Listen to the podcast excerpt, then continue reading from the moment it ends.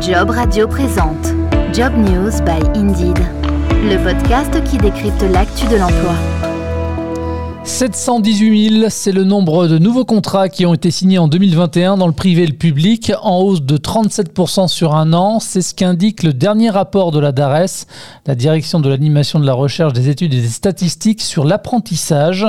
Et selon l'Observatoire français des conjonctures économiques, l'OFCE, ce sont près de 900 000 contrats d'apprentissage qui étaient en cours fin 2021. Bienvenue dans la saison 2 de Job News by Indeed, le podcast qui décrypte l'actu de l'emploi. Un programme à retrouver dans son intégralité sur jobradio.fr, disponible également sur l'ensemble des plateformes de diffusion de podcasts. Bonjour Alexandre Jude. Bonjour Jean-Baptiste. Je rappelle Alexandre que vous êtes économiste au Hiring Lab d'Indeed, le métamoteur de recherche d'offres d'emploi. Alexandre, le dernier rapport sur l'apprentissage de la DARES, auquel je faisais référence en introduction, révèle également que le nombre de contrats dans le secteur privé a été multiplié par 2,4 entre 2017 et 2020. Sur Indeed.fr, quels sont les constats que vous faites en termes de volume d'offres d'emploi en apprentissage depuis euh, trois ans maintenant Alors si on regarde depuis depuis trois ans, donc on prend une période qui va avant le, début de la pandémie, on a quand même une très très grosse augmentation nous sur notre site du volume d'offres euh, en apprentissage ou en alternance, puisqu'il passe à peu près de 2,3% de l'ensemble de nos offres euh, à 3,1% là sur les derniers points du mois d'avril 2022. Donc il y a une augmentation qui est assez sensible de, de 30% du volume de ces offres-là. Alors avec la crise sanitaire, le gouvernement, avec le dispositif Un jeune, une solution, a mis en place des aides non négligeables pour les entreprises qui embauchaient des alternants. Au niveau de vos statistiques, est-ce que vous avez pu mesurer les répercussions de ces aides sur le nombre d'offres d'emploi à pourvoir sur Indeed? Tout à fait, puisque l'augmentation que je vous décrivais tout à l'heure, euh, en fait, c'est faite pour l'essentiel entre euh, l'été 2020 et euh, le milieu de l'année 2021. Donc ça correspond vraiment au lancement et à la montée en charge de ce dispositif Un jeune, une solution qui revient en réalité à subventionner, parfois d'ailleurs totalement, l'embauche d'un jeune en apprentissage ou en alternance. C'est vraiment une conséquence directe donc de ce dispositif-là. Est-ce que l'on peut dire que l'apprentissage finalement aujourd'hui c'est la voie royale vers l'emploi? C'est effectivement une façon, je pense, de trouver très très facilement un emploi, en particulier dans les secteurs dits sous tension. Il y a énormément de secteurs sous tension qui sont dans l'industrie, dans l'artisanat, sachant que l'apprentissage et l'alternance évidemment ne se confinent pas à ces deux grands secteurs-là. Il y a, on a énormément d'offres en apprentissage dans les supports administratifs, dans l'informatique aussi. Mais c'est vrai qu'on a énormément de métiers en tension, même de façon structurelle. Ça date pas de la pandémie. C'est vraiment une, une voie, en tout cas, sans risque pour trouver un emploi, si un jeune veut trouver un emploi relativement rapidement aujourd'hui, effectivement. J'ajoute aussi qu'on a, ça aussi c'est structurel, mais l'économie française a un problème de productivité, en ce sens qu'elle ne crée pas suffisamment d'emplois avec une grande valeur ajoutée technique. Et quand on regarde par exemple le poids des métiers industriels, mais pas seulement, par exemple on regarde aussi le poids des métiers de l'informatique et de la donnée dans l'ensemble des offres sur Indeed, et ben ce poids a tendance à diminuer. Donc ça c'est un problème de productivité parce que la plupart du temps ces activités-là, ces emplois-là sont encore une fois des emplois à haute valeur ajoutée technique qui justement contribuent à diffuser les innovations dans les autres secteurs et à améliorer l'efficacité de l'économie. Donc l'apprentissage peut aussi être un moyen pour les entreprises de trouver justement la main-d'œuvre qui leur permettra de développer ces activités qui seront encore une fois des activités à haute valeur ajoutée technique dont on a cruellement besoin. Alors, on parlait à l'instant euh, des aides dans le cadre du dispositif Un jeune, une solution. Les subventions, justement, ces subventions-là doivent prendre fin normalement euh, la fin du mois de juin.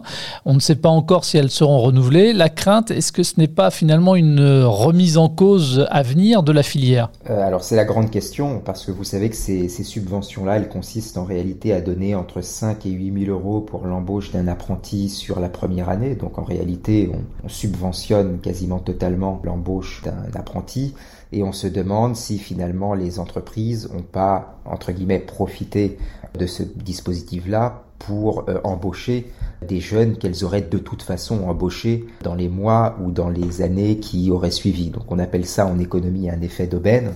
Donc on verra déjà premièrement si le dispositif sera reconduit en juin Et s'il ne l'est pas, si effectivement on a un effet d'aubaine, c'est-à-dire une baisse ou une chute totale du volume d'offres en apprentissage, si les entreprises considèrent que bah, finalement elles ont entre guillemets profité de la crise et profité des subventions pour embaucher les apprentis dont elles ont besoin et est-ce qu'elles arrêtent, ou alors si elles continuent cette dynamique. Euh, après, le point positif, c'est qu'il y a quand même, encore une fois, énormément de secteurs en tension, des secteurs qui ne trouvent pas de salariés. Et dans ces secteurs-là, normalement, l'apprentissage devrait continuer à se développer. Alors justement, même si vous en avez parlé rapidement euh, tout à l'heure, Alexandre, euh, les secteurs qui recrutent actuellement le plus dans l'apprentissage, quels sont-ils? Alors on a beaucoup d'annonces dans tout ce qui est vente et prospection commerciale, qui est de loin le, le premier secteur qui, en termes de poids dans l'apprentissage, avec un peu plus de 13%. Ensuite, on a la la vente de détail. Donc là, les vendeurs qui sont euh, physiquement dans les magasins, donc avec à peu près 7%. Et ensuite, c'est des catégories qu'on retrouve, on va dire, assez traditionnellement dans l'apprentissage. On a l'installation et la maintenance à 6%, la restauration 6%, les services administratifs 6% et aussi le management euh, avec 6%. Est-ce que vous avez constaté une augmentation du nombre de contrats d'apprentissage partout en France? Est-ce qu'il y a des régions, par exemple, qui recrutent plus d'apprentis? Alors c'est assez, euh, effectivement, assez concentré en région parisienne avec 27% de l'ensemble des offres euh, en apprentissage qui sont euh, dans la région euh, de Paris. Et ensuite, on a les deux prochaines régions qui sont l'Auvergne-Rhône-Alpes, 12%, PACA, 7%. Donc ces trois régions-là, en fait, sont finalement les régions françaises qui sont de toute façon le plus dynamique hein, en termes d'économie, en termes en général de création d'emplois et aussi en, termes de PIB. Si vous prenez ces trois régions, région parisienne, Auvergne-Rhône-Alpes et PACA, on est à peu près à 50% de l'ensemble des offres en apprentissage sur notre site. Dans les annonces publiées sur Indeed, est-ce que tous les niveaux de diplôme visés par une formation d'apprentissage sont concernés par cette euh, augmentation du nombre d'offres? Alors, contrairement aux, idées reçues, effectivement, on a des offres en apprentissage dans à peu près tous les niveaux de diplôme. Par exemple, le, niveau master représente 24% de l'ensemble des offres en apprentissage. Le niveau bac plus 2, 23%. Niveau CAP, BEP, on est à 16%. Finalement, c'est plutôt bien réparti. Hein. C'est pas uniquement des emplois qui seraient euh, avec, euh, on va dire, des, des faibles exigences de diplôme. Donc ça, c'est un point positif. Il y a énormément de diversité. Et quand on regarde depuis euh, la fin de l'année dernière, c'est surtout la catégorie Bac plus 2 et la catégorie licence qui a les taux de croissance les plus importants en termes de volume d'offres en apprentissage. Mais finalement, euh, toutes les catégories, euh, on va dire, ont connu une croissance assez importante depuis 2019. Mais si on regarde effectivement vraiment sur les deux derniers points, c'est surtout Bac plus 2 licence qui apparemment euh, a le vent en poupe en ce moment. Alexandre, au moment où on parle, où on enregistre euh, cet épisode, il paraît que c'est le bon moment pour candidater à une offre d'apprentissage. En fait, il existerait une euh, saisonnalité pour trouver un contrat en apprentissage. Exactement. Là, la saison de recrutement bat son plein. Ce qu'on observe sur nos chiffres, nous, c'est que c'est vraiment très très cyclique. La montée en charge, on va dire, du nombre d'annonces sur le site intervient euh, euh, autour du mois de février. Le gros de la croissance se fait entre mars et juin. Donc là, on est véritablement en plein dedans. Sur fin juin, on, sera, on va dire, au, pic, au maximum du cycle. Et ensuite, on va observer une décroissance du poids de l'apprentissage dans l'ensemble des offres jusqu'à la fin de l'année, donc jusque littéralement à la dernière euh, semaine de décembre, qui est de surcroît une période où il n'y a pas beaucoup d'activités, hein, où il n'y a pas beaucoup d'employeurs euh, qui postent des offres. Et ensuite, euh, ben, on va pouvoir repartir doucement au mois de janvier, puis ensuite février, enfin la montée en charge entre mars et juin. Voilà pour cette page spéciale donc consacrée à l'apprentissage. Alexandre, maintenant, à quel niveau, le 22 avril dernier, se situait le volume d'offres d'emploi sur Indeed France par rapport à son niveau de référence pré-pandémie du 1er février 2020 Alors on est à plus 39,6% et on continue notre croissance malgré les événements géopolitiques. Donc ça c'est un point positif. C'est pas le cas au Royaume-Uni par exemple qui euh, est sur un plateau depuis la mi-février. Donc ça il faut s'en réjouir. Donc euh, quasiment plus de 40 40% d'offres en plus par rapport au 1er février 2020. Donc la croissance des offres d'emploi se poursuit, les recrutements se poursuivent en France pour l'instant. Quels sont les secteurs où les offres ont le plus progressé? Quels sont finalement les métiers qui recrutent le plus? Alors les secteurs qui ont le plus progressé, c'est toujours euh, un peu les mêmes. Hein. Si on regarde véritablement par rapport à l'avant-crise, on est sur les soins personnels et à domicile, qui chez nous représentent une assez grosse catégorie, les soins infirmiers, la pharmacie, la propreté et l'hygiène. Donc ça, c'est véritablement des métiers qui ont bénéficié directement de la crise. Une catégorie qui est plus petite, mais euh, qui affiche une très très forte croissance, en particulier sur les derniers mois, ce sont les armées qui ont lancé euh, récemment euh, des campagnes de recrutement. Donc ça sera intéressant de voir justement si en raison du contexte géopolitique, c'est des campagnes qui réussissent. Et à côté de ça, on a donc euh, les activités d'hôtellerie tourisme, la garde d'enfants, en général les services à la personne au sens plus global qui ont vu leur, leur poids dans les offres quasiment doublé par rapport au 1er février 2020. Et si on se concentre encore une fois uniquement sur les toutes dernières semaines, hein, si on laisse de côté donc les armées, les soins personnels. On observe aussi une reprise assez dynamique dans le secteur aérien, qui était un secteur qui traditionnellement était très en retard sur notre indicateur d'offre d'emploi. Et on estime aussi que avec la reprise, donc l'arrivée de la saison touristique, c'est un secteur qui devrait aussi, euh, aussi rattraper son retard, tout le retard qu'il a accumulé euh, sur les derniers mois.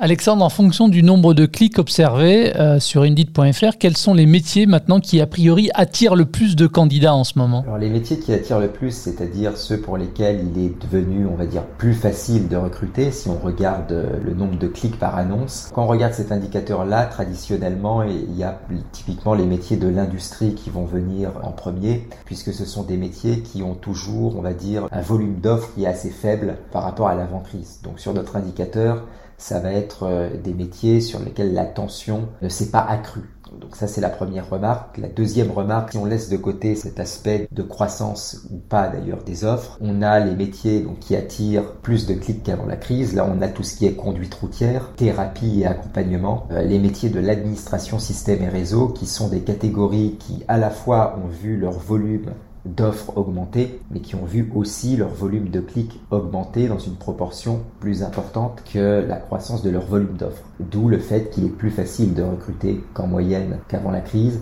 et d'où le fait qu'on dit que ce sont des métiers qui attirent particulièrement les candidats. Au niveau des offres d'emploi et de bassins d'emploi, quelles sont en ce moment les, régions les, plus dynamiques? Alors d'abord, ce qui frappe, c'est euh, que l'île de France reste la région la moins dynamique, puisque le point très remarquable, il est surtout entre l'île de France et les autres régions, puisque euh, par rapport aux 39,6% dont je vous parlais tout à l'heure, qui est la croissance au niveau des offres sur toute la France, si on regarde uniquement l'île de France, on est seulement sur 23%. Donc il y a un gros écart entre euh, la région parisienne et la moyenne des régions françaises. Et si on regarde les régions, donc strictement en France métropolitaine qui s'en sortent le mieux, on a PACA, on a les pays de la Loire. PACA c'est à plus 63, donc euh, grosse différence par rapport à la moyenne nationale de 40. Pays de la Loire 59, Occitanie 50.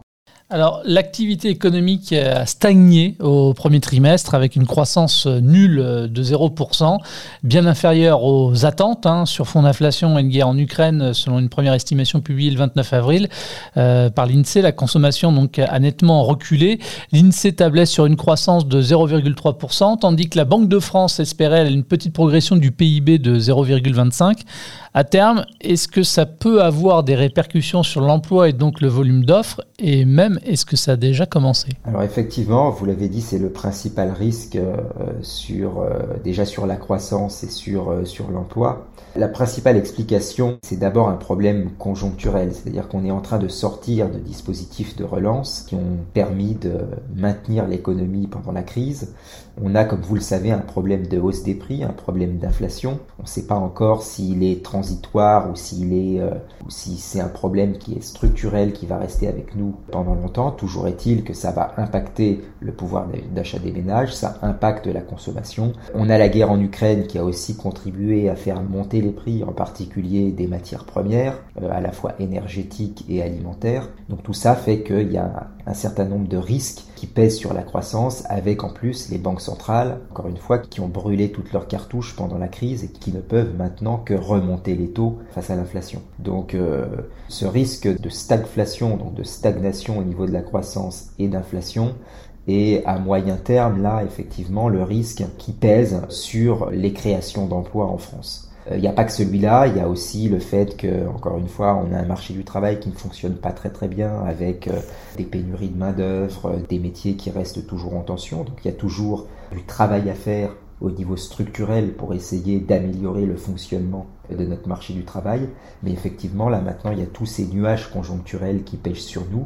Tout porte à croire que le ralentissement a déjà commencé, puisque effectivement, on commence à voir un ralentissement de la croissance sur le dernier trimestre et un certain nombre d'instituts, de banques qui revoient leurs prévisions de croissance à la baisse. Merci beaucoup Alexandre. Merci à vous. Ça s'appelle Job News by Indeed saison 2. C'est le podcast qui décrypte l'actu de l'emploi. Rendez-vous donc le mois prochain.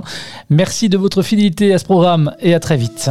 Job Radio vous a présenté Job News by Indeed, le podcast qui décrypte l'actu de l'emploi.